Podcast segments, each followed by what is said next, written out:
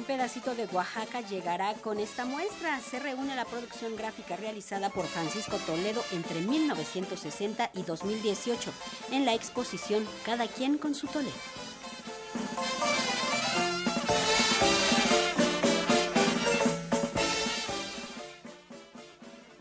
Imaginaba Francisco Toledo lo plasmó en series de grabados, lo mismo de animales, híbridos y algunos paisajes realizados entre 1960 y 2018. En 185 piezas está esa visión que concentra la exposición Cada quien con su Toledo, obra gráfica 1940-2019, a cargo de Ana Carolina Abad. Me mantengo diciendo que no hay espacio que pueda eh, presentar todo lo que hizo Toledo, ni en gráfica ni en el arte sino siempre va a ser una pequeña muestra.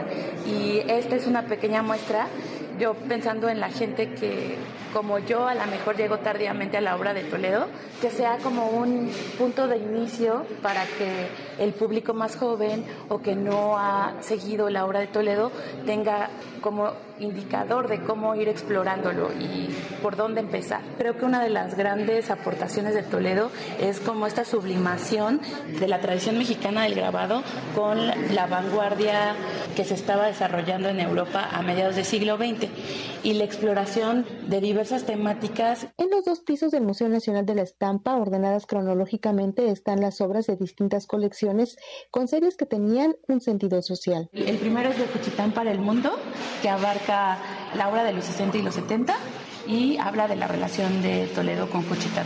El segundo es Toledo Forjador de Instituciones, que habla justo de a partir de los 80 cómo se empiezan a crear las instituciones en Oaxaca, estas de que ya hablé, el Diago, el Centro Cultural Santo Domingo, etcétera. Y la última, Monos, Sismos y Fábulas, que habla como de los últimos temas muy asociados a la literatura, que fue uno de sus principales intereses a lo largo de toda su trayectoria, eh, y cómo generó carpetas gráficas y series sobre esos temas.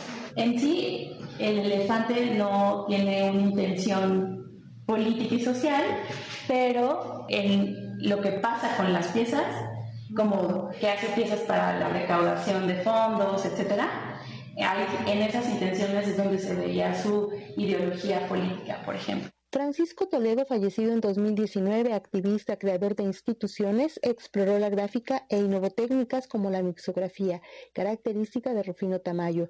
También se presentan silografías y aguatintas. Para Radio Educación, Alejandra Leal Miranda.